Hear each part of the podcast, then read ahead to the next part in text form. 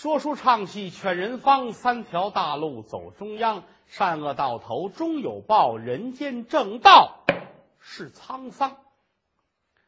说这么几句定场诗。咱们今天讲这个故事啊，发生在宋朝。宋朝绍兴啊，有这么一位大财主，姓莫，嚯，家里有钱啊，占着房啊，躺着地呀，存着多少多少钱，有多少多少田地，买卖干的挺好，不赖，都挺好。就是有一样心里老过不去，媳妇儿太厉害。莫大财主天不怕地不怕，就怕太太。哎呦，这个媳妇儿厉害呀！啊，过门的时候就说了：“平生两恨，第一，恨天下为何不是就我一个人是女的？啊，要那样的话，看我多好。”啊，世上奇珍，就我一个人是女的，他们都是男的。第一是恨天地，第二是恨爹娘。恨爹娘什么呢？为什么把我嫁晚了？我今年都十六了，怎么还不早点嫁我？当初，就冲这两点，您就知道莫太太这为人了。过的门来，非常的厉害。当然了，也是把好手。你说屋里边、外头、家里边乱七八糟事料理的非常的不错，可就有一节，跟自己的丈夫说了，不允许再跟女人接触，哪怕说这男的长得像女的都不行，严禁接触。要是让他知道了，这算完了，最起码三五天这日子不消停。莫老爷呢，胆儿还小，你要说心里不想，那是瞎说。有了钱的人嘛，他难免愿意胡作非为，花天酒地。可有一样，有这么一个太太看着他，算给管死了。这一辈子呢，生了俩儿子，莫老大，莫老二。咱甭说叫什么，就说老大老二，您好记。啊，慢慢的，俩孩子也都长大了，也都娶妻生子，俩儿子给生了三个孙子，一家人过得就算是挺舒服。老头年纪呢，也就逐渐的大起来了。慢慢的，老太太这心情算是放下来了。怎么呢？看了一辈子了，到老了，估计应该没有什么问题了。打年轻的时候。防自己的丈夫就跟防贼似的，啊，上哪儿去都得跟着，一分钟没看见都不行。这么一家眼瞅着老头奔七十了，这年是六十八岁。嚯，老太太开了天地之恩。干嘛开天地之恩呢？哎，家里边雇了几个丫鬟。就这一辈子，这么趁钱，家里边没用过丫鬟，不管是铺床叠被啊，伺候人呢，干点活都是男的。所以说，老头六十八岁了，老太太认可找几个丫鬟吧。呵，老头都接受不了了，这是送给我最好的生日礼物。嗯，没想到，心说这是开了天地之恩。那么老太太想的是：嗨，都这岁数了哈，还能怎么着呢？这辈子让我调教的非常的好啊，我给训的特别的棒，让干嘛就干嘛。这岁数奔七十了，也就没事了。找的这几个丫鬟，一般来说不会特别好。你想啊，能卖到人家家里当丫鬟的呀，都是一般人但凡漂亮好看。哎，人家外边有别人家愿意娶的呢，也就嫁人了。能做丫鬟的都很一般。来了四个丫鬟，啊，这四个往这一站，一眼就瞧出来了。其中有一个不寒碜，其实要搁在外边来说，就是一般人儿但是这四个丫鬟站在一块儿，哎，那仨不如这个。我这一站站齐了，啊，夫人说怎么样啊？你看看，呃，这是我弄的四个丫鬟，跑里跑外，跑上房伺候老太爷。还，得有个人啊，小姑娘心细，老头很激动，我谢谢 啊，谢谢。看这伺候，你看你挑一个伺候你的吧。哎哎哎，哼，哎呀，嗯，哎，他什么名字啊？老爷，我叫铁蛋儿。嚯，大姑娘叫铁蛋儿。嗯，啊，这差点差点。嗯，这你叫什么？我叫强子。哦，好。你呢？我叫大壮。嚯，这仨啊，就就是嘛啊。哎，最后一个，还瞧得过去，叫什么名字？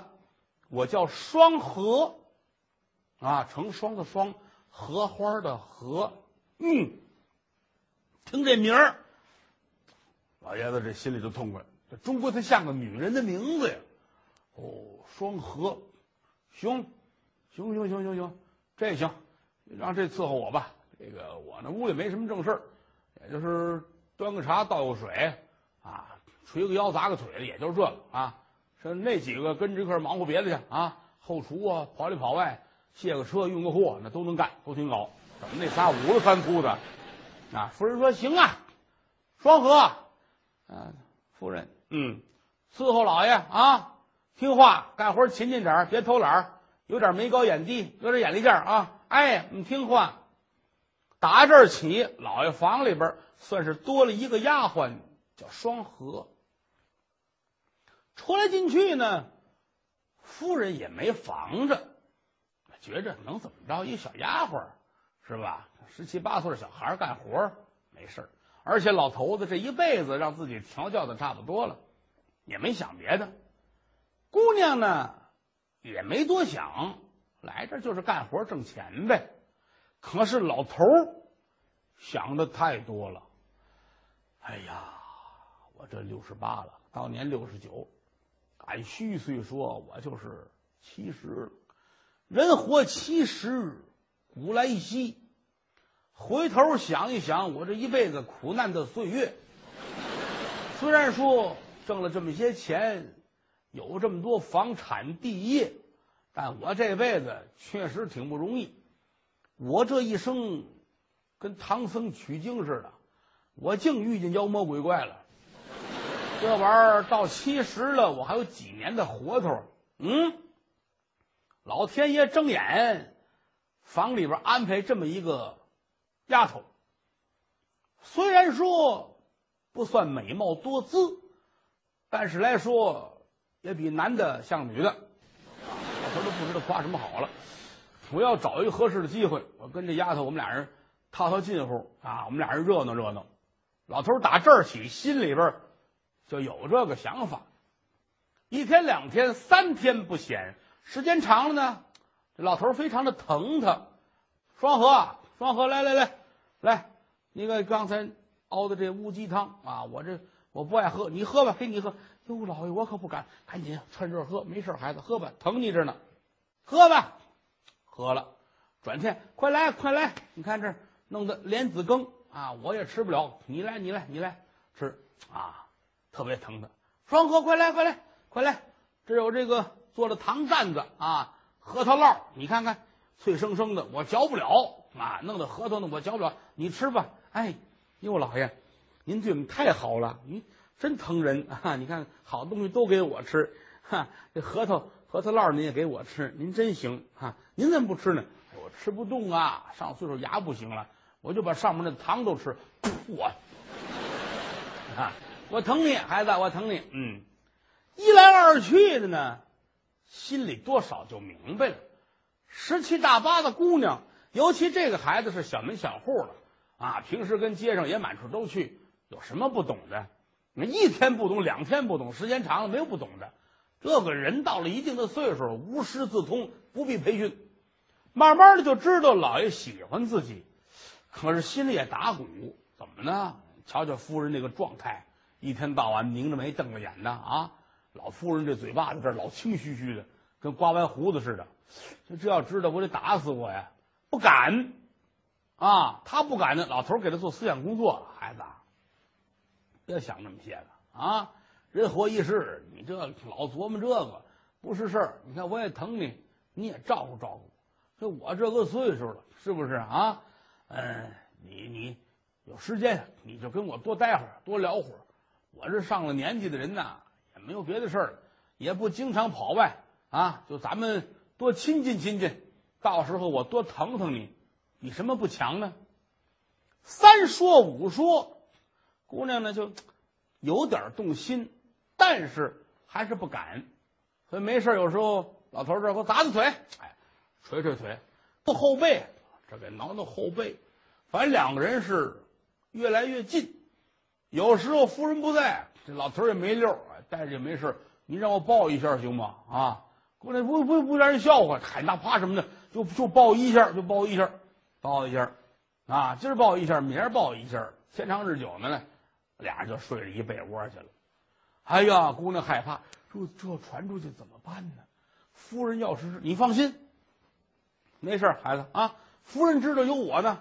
或者您这么厉害，不是大不了他打死我呗。啊，好，你都打死了，我怎么办？你别喊，你别喊，没事啊，不要紧的。其实好多事情，家里人上下都知道。为什么呢？啊，就是没有人告诉夫人。可是跑里跑外的丫鬟呢，后来这些个婆子呢，包括手底下人呢，您算，这人到一块儿有一个共同的爱好，就是串闲话。尤其是人们一聊这个事儿，就高兴着呢。所以说，何府上下没有不知道的。到最后，老头的俩儿子、儿媳妇都知道了。这大儿子、二儿子坐在一块儿，也做牙花子。你说这事儿闹的，这玩意儿，咱这个爸爸呀也是没法儿。老了老了，你是弄这么一批，这叫什么事儿啊？没说得了，咱爹这辈子不容易，是不是？你你看看，你看看咱娘多狠呐！这一辈子家里边都是用男的，不管炒菜的、做饭的啊，嗯，丫鬟这不是最近才添的吗？是不是？这么多年来，咱家连只母狗都没有，啊，就算得了。睁眼闭眼，老头奔七十了，还怎么着？拉倒吧！你也别说，我也别说，嘱咐媳妇儿、嘱咐孩子都别瞎说啊！这事假装不知道。何府上下等于就瞒着老太太一个人老太太不知怎么回事，出了进去还挺高兴。一晃过了这么几个月，双河觉着不对，老恶心啊，净吐。自个儿坐着一琢磨，我别是有了吧？这可吓坏了！你要说偷着个老头不干净啊，睁眼闭眼没人知道就拉倒了。你这要是大肚子了，这可怎么办？啊！一天两天没机会说。这天老太太不在屋里边，这儿进来跟老头说，还没说话，眼泪先下来了。我怎么办呢？这个老头说没事。又怎么的了？这是来来来抱抱，什么玩意儿就抱抱哈？还抱抱不抱出不了事儿呢啊！跟你说出事儿了，哟，夫人知道了，比那个还厉害。这么说，夫人不知道啊？不知道，那没事儿。你说吧，什么事情？哎，现在我那个觉着恶心，老想吐，我这个一天吐好几回，你有火了。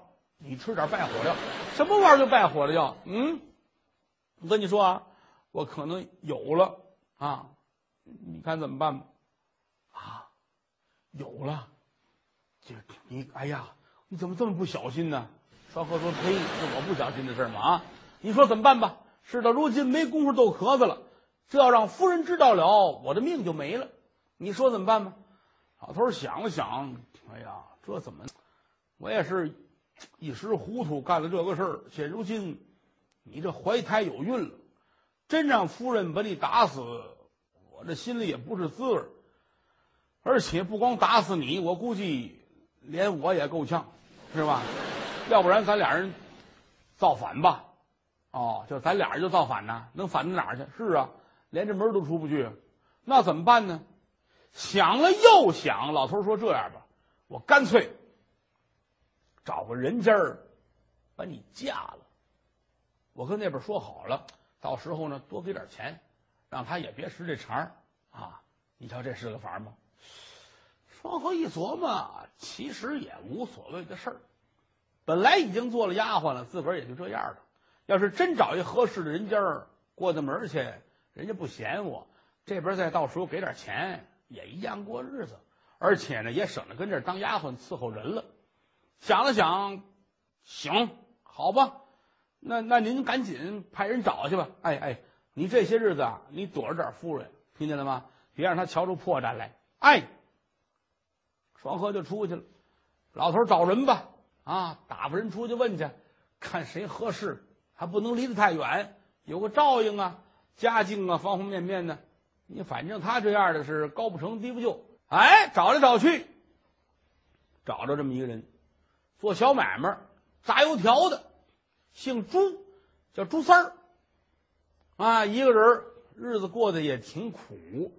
有这么两间小房，每天自己和面、炸油条、做小买卖，起早贪黑的也挺不容易，日子过得是将将糊口。你谁有媳妇儿跟他呀？老头一琢磨，这不赖，嗯，把他找来吧。啊，找来一说这事儿，朱三是挺高兴。行，我愿意，我这个反正我也一个人看您这是赏赏我这么一个丫鬟，我我我谢谢您。不，你先别着急啊，你回去听准信儿啊。我得跟夫人商量商量这事儿，完事儿你再来一趟吧。哎，打发朱三儿走了，晚上跟夫人坐在屋子里边商量这个事儿。嗯，太太，啊，怎么着，老爷子啊？我呀，想了又想，琢磨了又琢磨，这个事儿，我必须要跟你商量。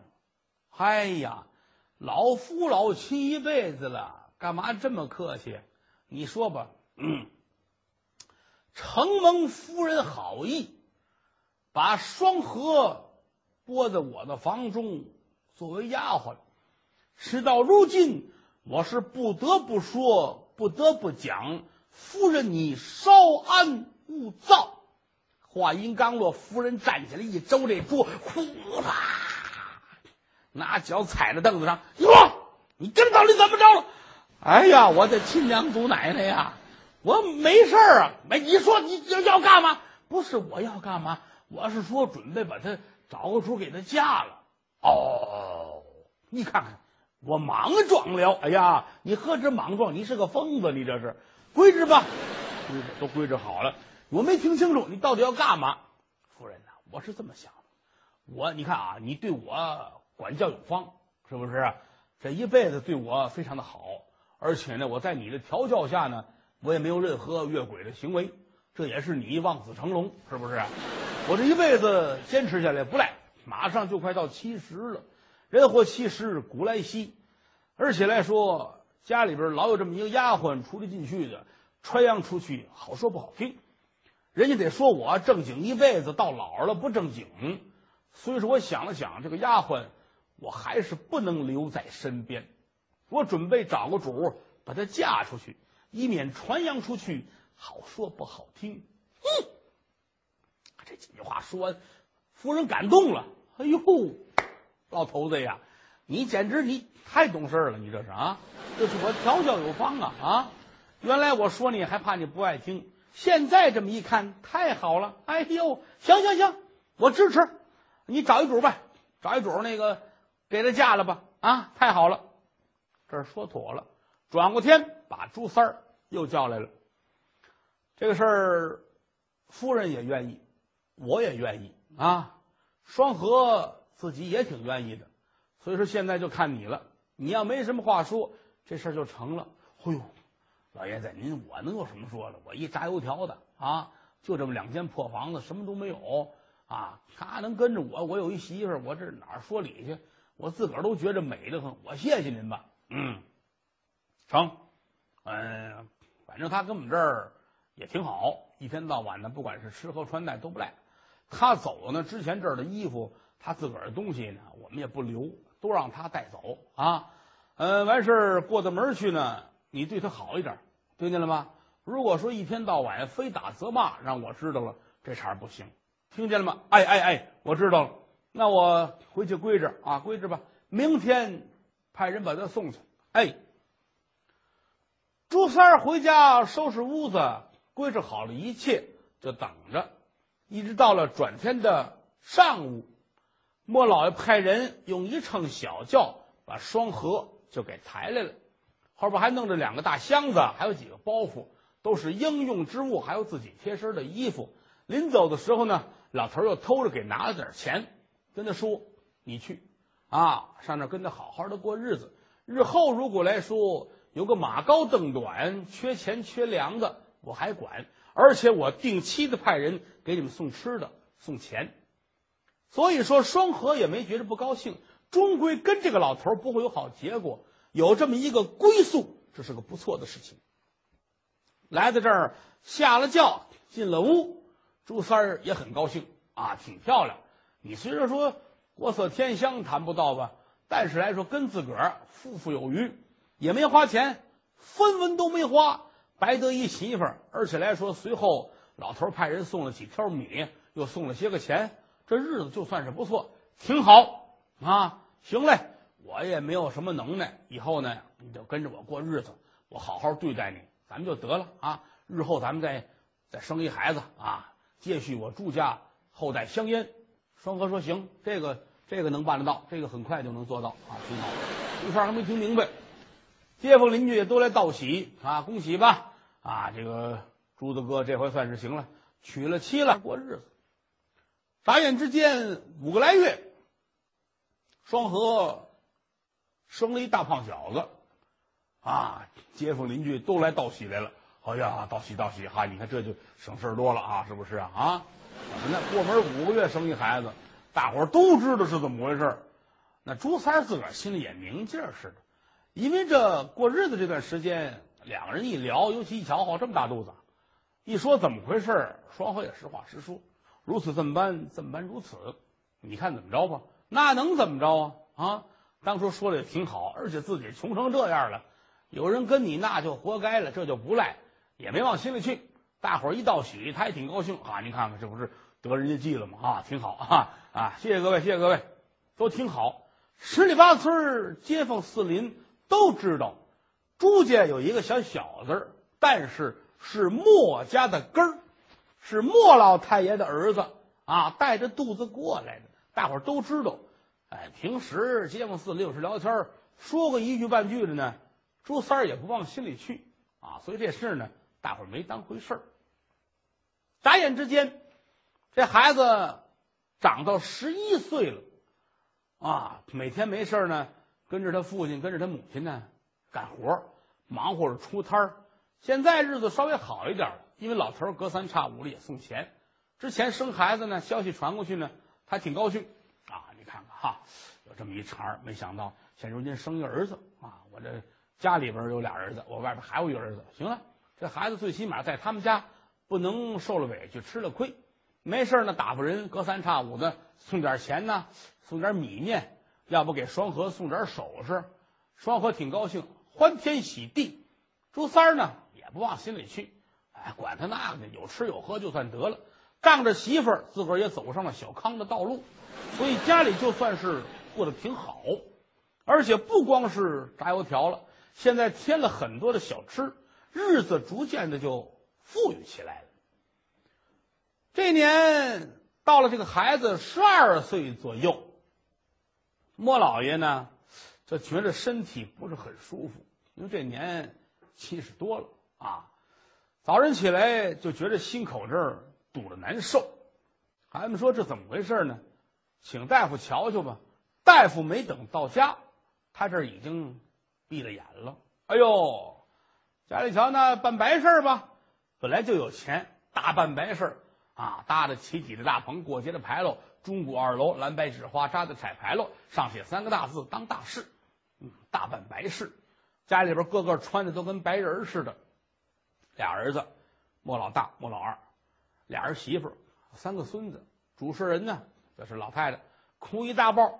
你说老两口子有时一辈子也矫情也打架，但是没了心里也难过，这哭吧。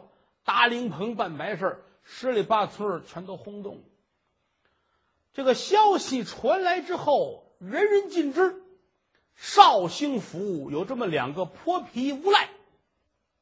也知道了，泼皮，现在来说就是流氓。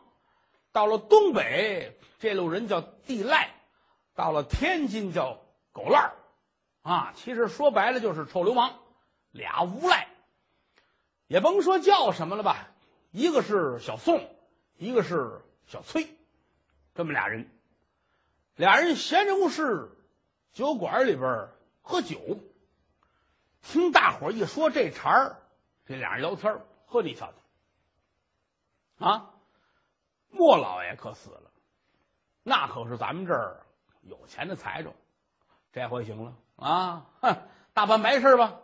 我估计这棚白事啊，花钱少不了啊！这俩儿子得好好的花钱。那个说了，嗯，他可不是俩儿子，他是仨儿子。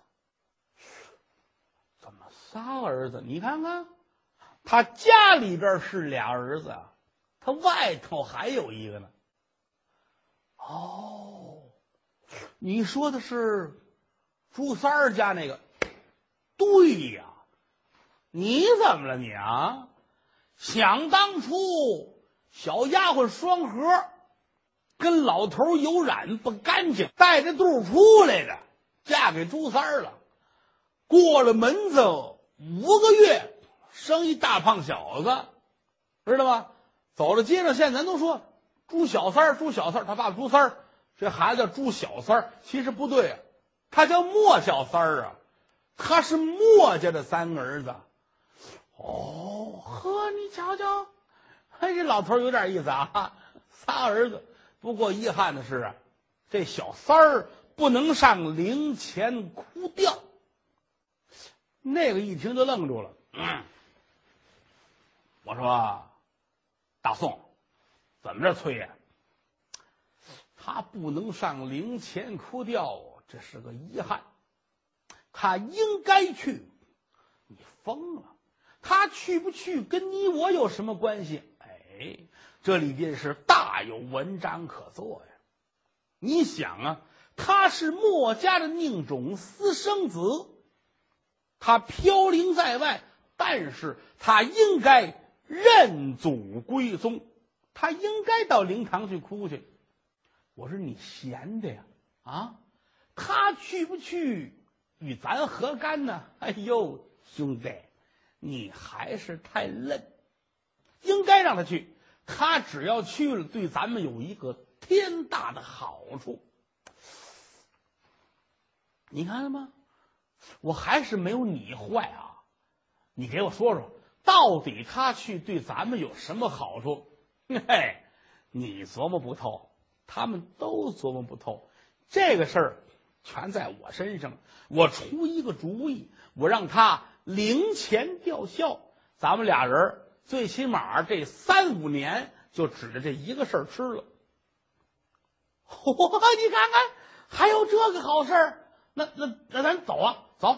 你听我的吧，小崔。小宋一前一后出来，赶奔朱三儿的家。来到朱三儿家门口一站，还我说屋里有人吗？出了一个，咱们谈点买卖。金谷奇观，接眼前文。上回书咱们说到，两个泼皮无赖，小宋、小崔。打算挑刺架送，给人家找点麻烦。哥俩来得了朱三的家门口，站这一喊：“朱三儿，朱三儿，哎哎哎哎，打礼物。”朱三儿出来了，哦，你们哥俩有事儿啊？嗯，屋里说吧，屋里说，来来来，进来，往这一坐。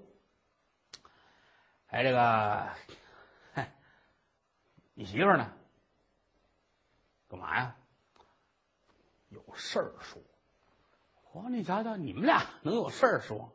哈，等会儿，今儿我们收摊的晚，我这回来拿东西赶上了啊，马上他们就回来。啊，咱们等会儿吧。说等会儿，有这么十来分钟的功夫，双河带着孩子回来了。啊哟，我说你们哥俩来了，都是。平时街面上混的都见着。哎哎哎哎，嫂子嫂子来坐坐坐坐坐坐，这个收摊了哈，这买卖怎么样？还行，嗯嗯嗯嗯，好好好，哼。呃，你说，你说吧，哎，我说，呃，有点事儿，商量一下，尤其是跟嫂子商量一下。双河没明白，干嘛呀？怎么还跟我商量呢？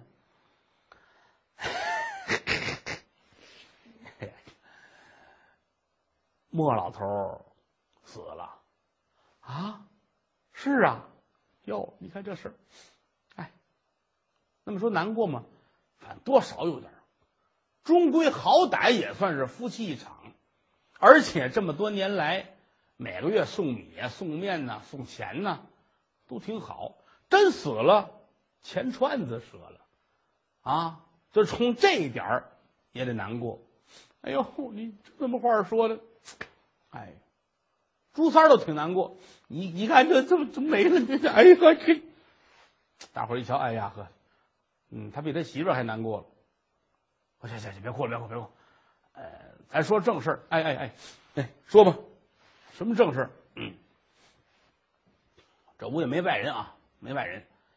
嗯，我说话你们也别怪我，就是直啊，说话就是直。你们家这儿子，他们大伙可都知道，不是你们家的。朱三说：“你提这干嘛呀？他是不是我们家的？他也叫朱小三儿啊？行了吧，三哥，什么朱小三儿？人家是莫小三儿。”你你看，你提这个有劲吗？有劲没劲搁在一边我只知道有钱没钱。这四个字说完了，屋里都安静了。啊，一到钱这儿，大伙儿都愿意听着怎么回事哎，三哥、嫂子，我们哥俩来没别的，就给你们打抱不平。你先说。这孩子是不是墨家的？嫂子，你说，嗯啊，啊，是是是，三哥，儿子是不是老莫？啊，是是，又怎么着？还是，你们先承认这点，这事好办了。人家是莫小三儿，人家不是朱小三儿。当初老头没羞没臊。哥们，这嫂子，你别说，你说这个嘛，这我就倒着老账嘛，这不是哈，是吧？这才有这么一茬儿，要不然能嫁给你吗？可现如今老头死了，我觉着啊，对孩子不公。嗯，你说说怎么回事？哎，莫小三儿啊，他墨家得趁多少钱？对不对？你瞧你活成什么样了？你看看人家马上来叫上去，干着房躺着地存多少钱？这一下俩儿子分了。我说不对呀，应该是仨儿子分，这小崽儿有一份儿。莫小三凭什么不给？是不是老头的骨血？对不对？应该有他一份儿。我告诉你三哥，你慢说，这么分大份儿？手指头缝拉了出来那点儿也够你活三辈子的，炸什么油条啊你？哎，对呀，嘿，老墨家那么有钱，我给他养儿子养了这么些年，十来年，啊，我还炸什么油条？我要是真从那儿分出钱来，我我弄个摊儿，我卖鱼，哎呀，猴兴气的。行了啊，我就干点什么买卖，我我不行，是不是？对对，哎，小宋，小翠。你们俩说，这事怎么办？三哥，你是个老实人，嫂子是个妇道人家，不便抛头露面。如果说你们两口子要是认可的话，这个事情就包在我二人的身上，成不成？那感情好了，哥俩你们你们受累吧，你们受累忙活这事儿，别着急。无利不起早，我们凭什么呀？他必有一个原因，我们俩有什么好处？嗯，兄弟，你们哥俩说这是是实话。你说这个，哥哥心里痛快。你要说白给我忙活，我倒不放心了。你这一说，光明磊落，够光棍，咱们说到桌面上，对不对？我不能白了你们。如果说真从老莫家分出几万两银子来，你们哥俩日后上我这儿白吃油条，去你！哪儿的事儿去？弄几瓶油条打发我们？我我没有别的，就是油条啊。咱们这样，你跟儿子，你们爷俩给我们哥俩打一个借条，借我们哥俩千两银子啊！爷俩都签十字，我拿着这条。日后如果说要下几万两来了，你给我们拿出一千两银子来，不算什么，你也不疼不痒。算谢和我们哥俩。如果说没要下来，我们也不能找你来要，这事就拉倒了，就一张废纸。这样，我们哥俩有一动力，不能白折腾。你看行不行？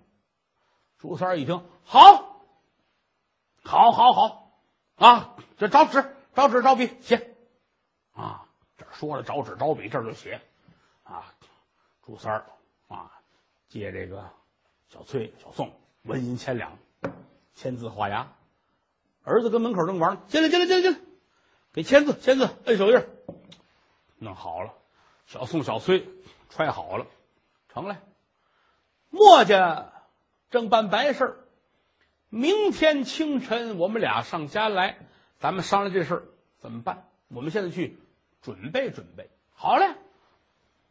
哥俩出来了，这一走，双河说：“家里的。”你给他打一条，写着借他千两纹银，这个玩意儿咱还得起吗？朱三儿说：“你糊涂啊！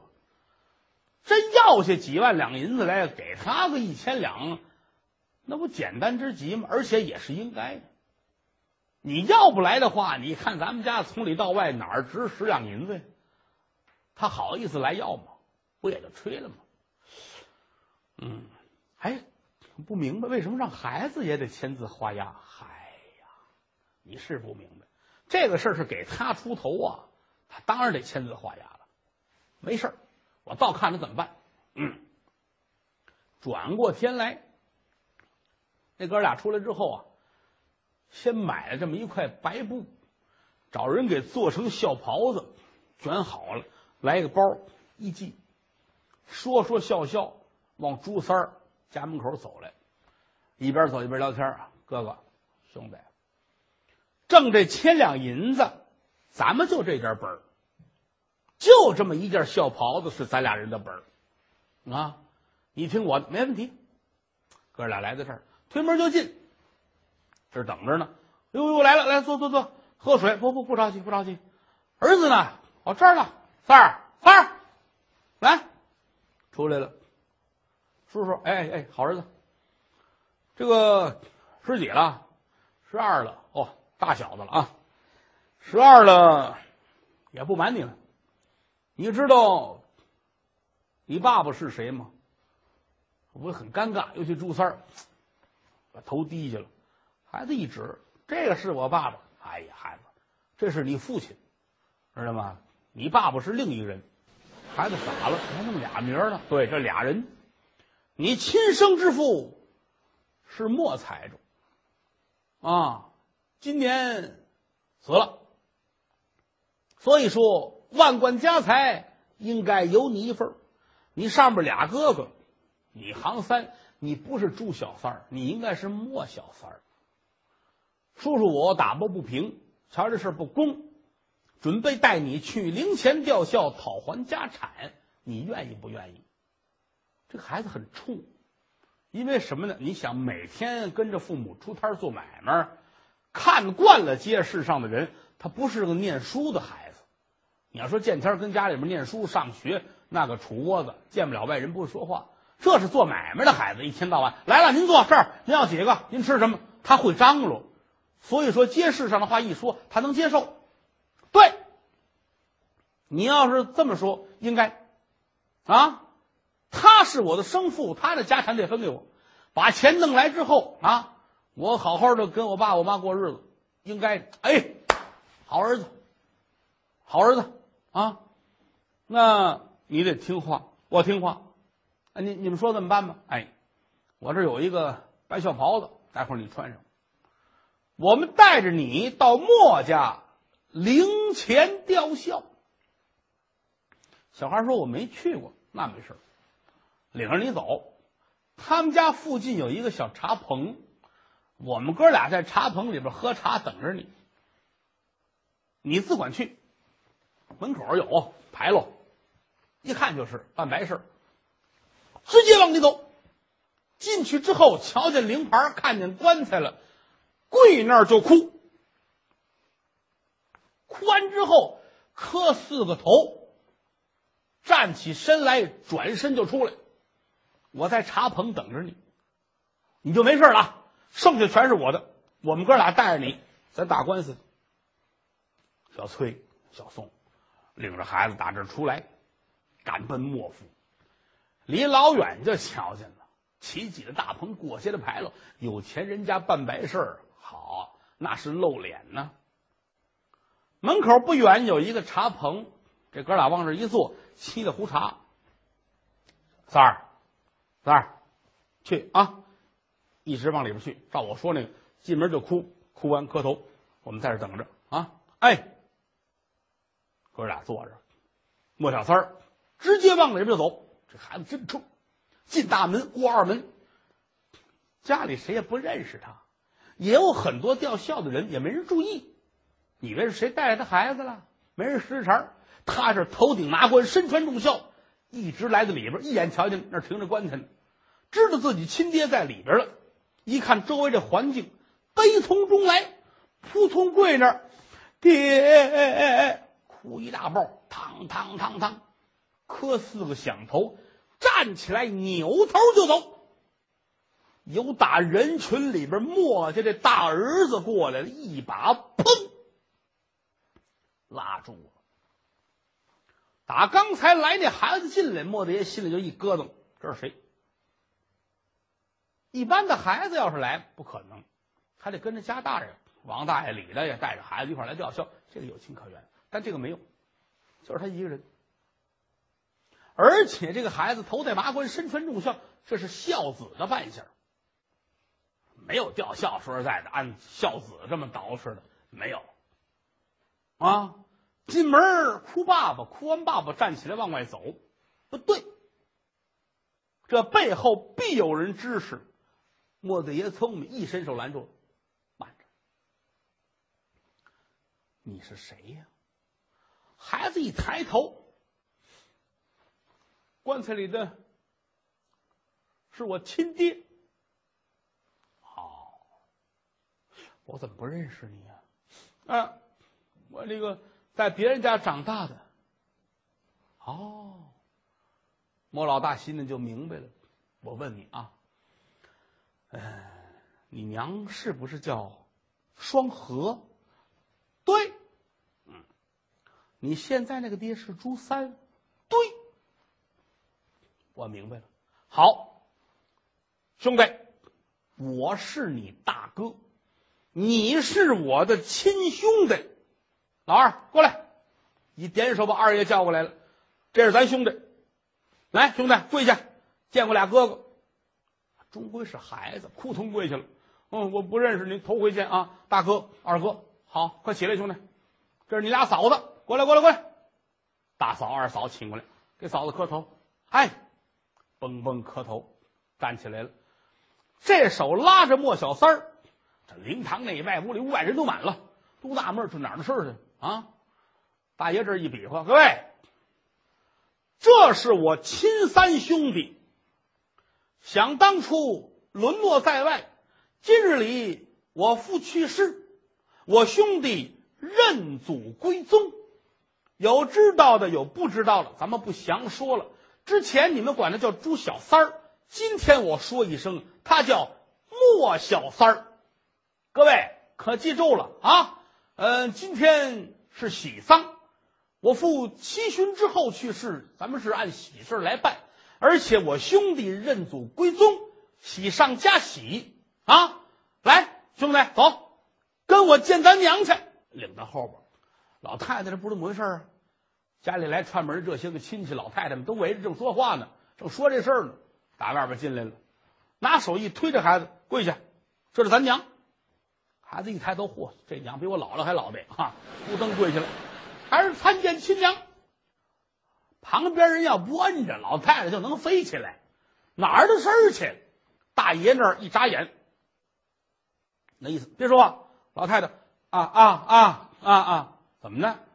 听大儿子话啊，这这啊啊起起来吧，起来吧。这儿起来了，大爷喊自个儿媳妇儿，大奶奶，给兄弟换衣裳。换衣裳啊，快去！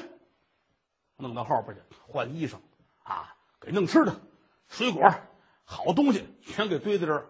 莫小三心里挺高兴啊，你看看，这看来我真是这家人啊，心里挺高兴。大爷回过头来找老太太，老太太跟这屋，好家伙，三十人暴跳，五灵豪气腾空，两太阳冒火，七窍生烟，改了拔火罐这这怎么回事？哇呀呀呀呀！哎呀，你别好。这个事儿就瞒着您。想当初，我父是有这么点见不得人的事儿，跟丫鬟双合，哎呦，您别喊，就是这么般，这么般如此，所以才把他打发出去，嫁给了卖油条的朱三儿。现如今这个孩子长大成人，认祖归宗，娘，您得认。我哎呀，我这这，听我的，妈，您怎么了？您这是这个岁数还不改脾气？是儿子，我这个心里这口气还有什么气？我爸爸都没了。啊，您这一辈子管着他也够瞧的了，人这一辈子有这么一回也不叫事儿。您怎么了？大户人家三妻四妾，这是便宜的事儿啊。我父这一辈子还不够瞧的吗？不就这么一点事儿？您要不提，没人知道。是现在是人都知道，我不知道，现在不就知道了？啊，这这这倒是，这倒是啊。那你说怎么还得认下他呀？娘，绍兴府咱们家算是首富。多少人等着看咱的笑话，多少人等着在咱们这儿找便宜，如蝇逐雪，好比那个苍蝇啊，都找那个有雪的地方。如果说今天不认他出去之后，你想一个孩子能进来这样，不是他的主意，必有坏人在后面挑词加送。倘若说上得堂去。衙里衙外一打点，老爷那花钱，三八六房再花钱，背后再了事咱们这家业得去一半娘，您听我的，认下这个孩子是万事皆休。大爷有见识，说的老太太哑口无言。对对对对对，好好认下他了，皆大欢喜。府门外茶棚，小宋、小崔坐着喝茶。都等到天黑了，还没出来呀。小二过来，两位再给您续点不不喝了，不喝了。好，肺叶子都飘起来了。我这怎么回事？还不出来？这是啊，这茬老点这个，先回去吧。回来之后，跟朱三两口子一说，孩子回来了吗？我真怕说我们俩喝水没留神，他出来了。没没有没有，到现在没回来。不是你们俩带走的吗？是是，我们带走了，他可没出来，这怎么回事？打听打听吧。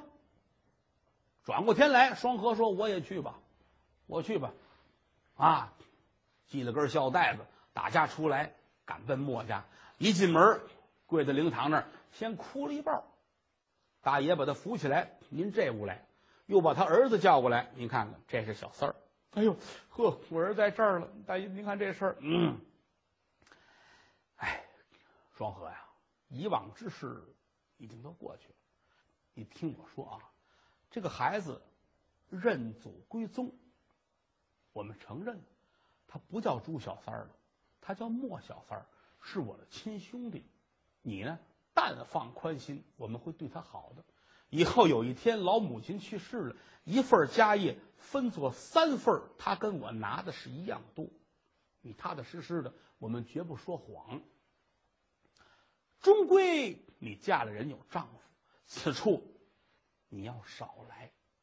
每个月老头偷着给你那份我们知道，钱粮米面照给不误，而且看在这孩子的份上，我再翻一倍给你，每个月准给。你要是有个马高凳短的，缺钱短钱，尽管来，只要你张口没有回绝的。想孩子了，言语一声，说一个地儿，打发人把他送去，母子团聚。你要想来的话，偷偷的来，别太张扬。你看怎么样？啊，孩子在这儿，那能说什么呀？双河这心里高兴啊，孩子有下落了，这远比跟着炸油条的要强得多呀。哦，行嘞，那大公子，那我就谢谢您了。孩子，你跟着可听话啊。得了，小孩一瞧母亲也来了，事说的都挺好，可就痛快了。双河也没事回了家，前脚到了家，后脚米面钱粮送来了，连朱三都高兴。你看这不也挺好吗？是不是？孩子人家回家了，咱们好好过日子，人家该给钱给钱，到时候咱们再生一孩子就得了，都挺高兴。这一传开了，小宋、小崔俩人这心里别扭，白折腾了啊！我这鸭子伏鸡白忙活了。